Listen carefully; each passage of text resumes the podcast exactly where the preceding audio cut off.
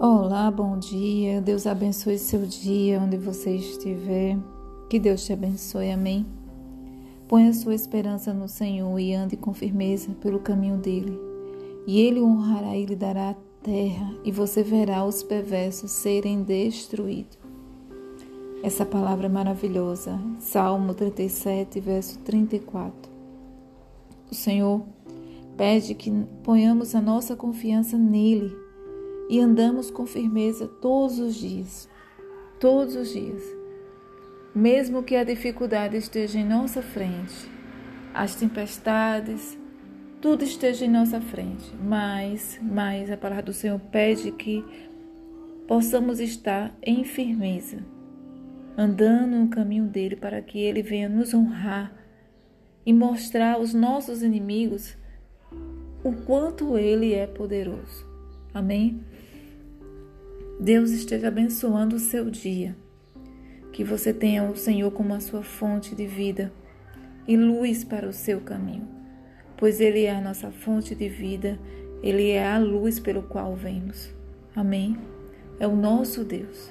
Não há outro Deus senão o nosso Deus. Não há outro caminho senão este caminho. Esse é o caminho que devemos andar, que devemos estar é, todos os dias, nos motivando nele procuramos estar sempre é, buscando conhecimento, porque o Senhor tem tudo para nos dar. A palavra do Senhor diz que o homem perece por não conhecer. Ele perece por não conhecer, porque nós não conhecemos o quanto Deus é maravilhoso através da Sua palavra. Porque através da palavra do Senhor é que conhecemos Jesus, seu sofrimento, o quanto ele foi fiel, o quanto ele desceu de sua majestade, ele saiu do seu reinado para vir se fazer homem, 100% homem, 100% Deus, para nos mostrar o quanto ele nos ama. Então que você tenha esse amor em sua vida, que você busque esse amor todos os dias, que você possa buscar conhecer mais de Deus.